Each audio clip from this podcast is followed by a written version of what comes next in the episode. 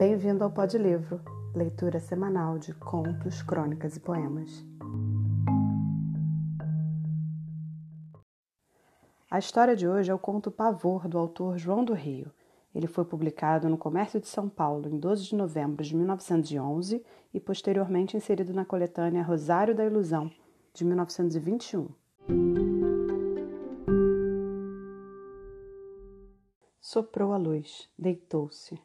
Chegar ao quarto, se bem que fatigado, ainda mais excitado. Não há quem não tenha suas noites de aguçados nervos, de caminhadas pelas ruas, apressado sem destino. Tivera uma dessas noites e de chuva, molhada por constante, contínua, alagadora chuva. Eram três horas da manhã. Estava exausto e no auge da excitação vaga.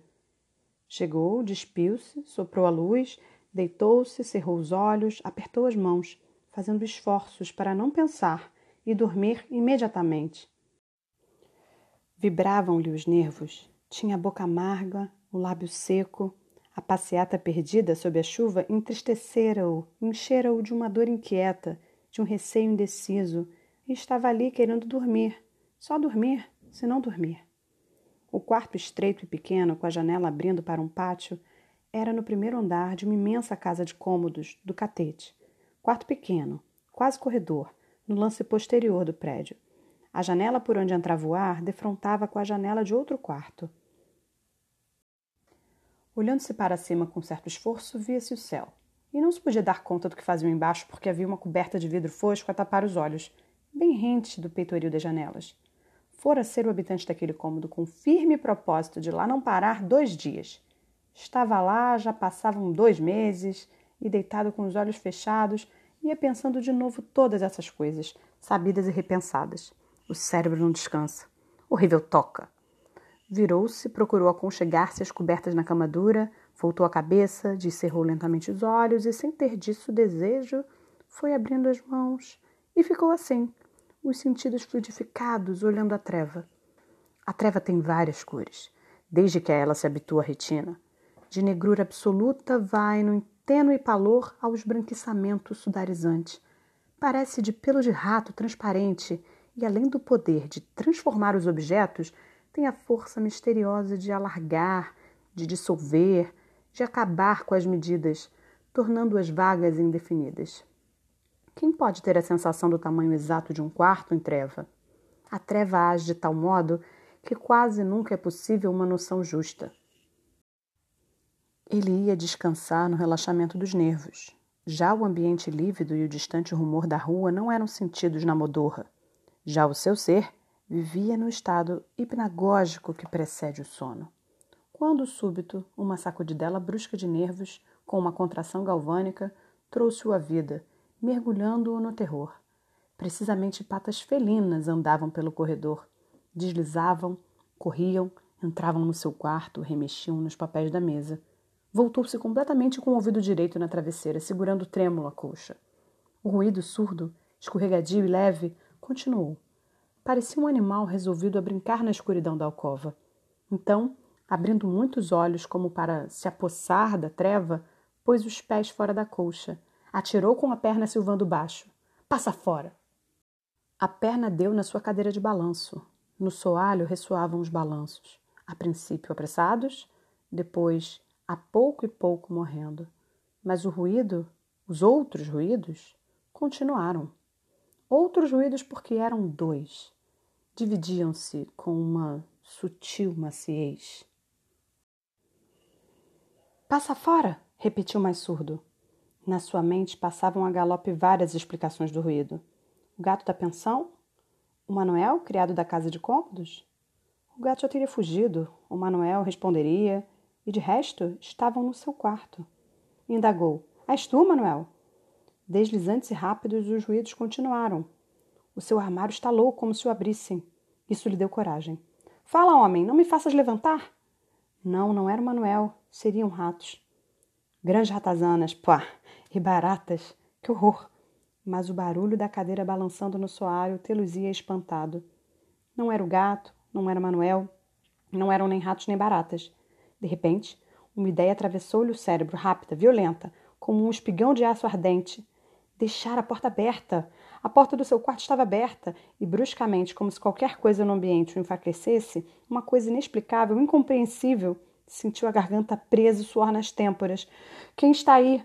As palavras saíram-lhe a custo, um terror vago se osmogava no seu organismo. E ninguém respondia. Então puxou a colcha, encolhendo os joelhos, abriu muitos olhos, sentindo, ouvindo com uma acuidade subitânea os vagos rumores. Sim, estava sendo roubado por gente forte que o ia matar. Não lhe escutavam a voz, não o impediam de gritar, eram indiferentes e superiores. Um grande medo vago, surdo, doloroso correu-lhe nas veias, esfriou-lhe o sangue das artérias, apertou-lhe as amígdalas, pôs-lhe na testa um suor gelado. Estava sendo roubado, estava sendo roubado por assassinos que fariam morrer se resistisse. Deus! Eram muitos, eram macabros, eram satânicos, andavam, moviam-se e passeavam rentes à cama, Afastavam-se, uns sempre sutis a correr num escarninho brinco, outros em chinelas, outros de sapato de corda, outros deslizantes, e olhavam-no a ele que, perdido e só, não os podia ver, por mais que a treva se dilatasse e a luz negra da noite pelo buraco do pátio esfumasse opacamente as bandeiras da janela. Que seria? Como acabaria aquilo? Qualquer coisa que tinha de acontecer e ainda não viera desvairava-o. Sentia a hiperestesia epidérmica dos olhos alheios que sobre si se fixavam era olhado, ali, só, na cama, olhado e conhecido por um bando de olhos que o viam, que o possuíam, que o inibiam de um movimento, e tremia. Os queixos batiam como se gelasse na alcova, a pele tinha dores vagas, os cabelos pareciam um capacete que se despegasse do crânio, e a garganta seca estava como presa entre dois dedos, dois enormes dedos, que o iam torcendo com o prazer de sentir tortura convulsa do corpo. Com a mão entre os joelhos e os joelhos no ventre, ele olhava, sentindo a máscara de suor que lhe ia da testa ao queixo escorrer, pondo arrepios pelo pescoço abaixo. E naquela posição, olhos arregalados, comendo a treva, queria ver, queria avaliar na negrura da treva o espaço do quarto para escapar, para salvar-se. Os ladrões, apesar de nada ter de valor, continuavam a roubá-lo, a mover-se. O drama invisível da treva continuava o mesmo. Então sentiu no estômago um espasmo de dor aguda o sangue afluiu no parietal. Latejou como se o quisesse rebentar. Não podia mais, não. Vagarosa e sutilmente, para enganar os que olhavam pelas câimbras das falanges, ergueu devagar o braço. Aconchegou a mão por trás da orelha. Não a pôde tirar de lá. Ouvia nitidamente todos os rumores mais, mais claros no galope do seu próprio sangue, que batia nas pontas dos dedos, pulsava no parietal, borbotava na carótida e dentro do peito abria e fechava vertiginosamente seu coração.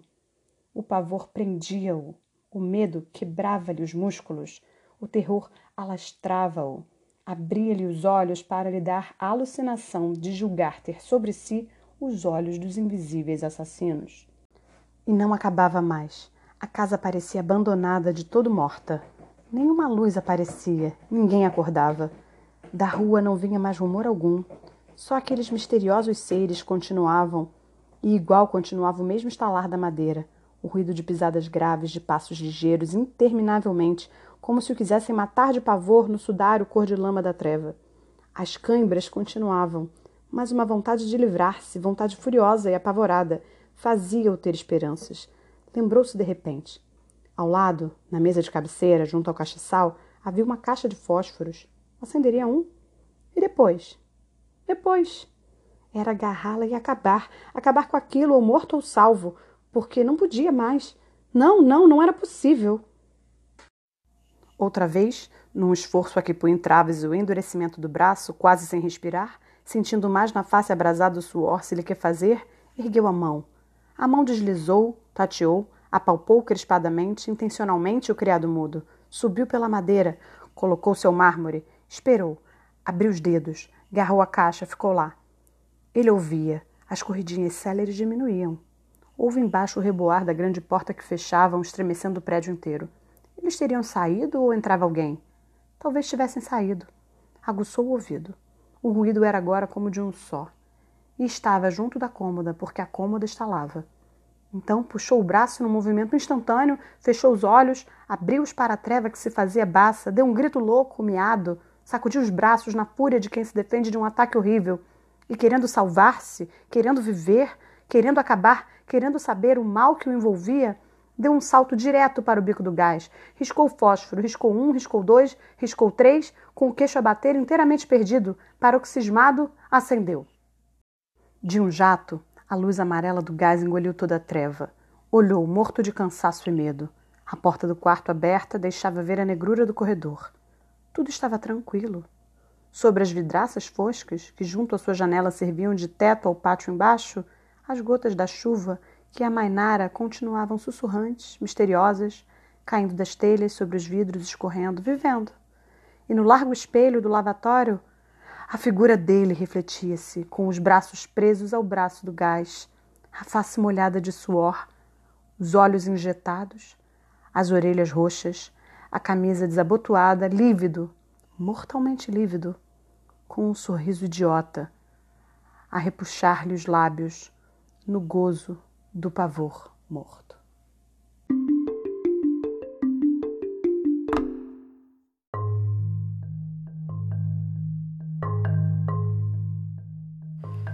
Eu sou Giana e esse foi o Pod Livro. Até semana que vem!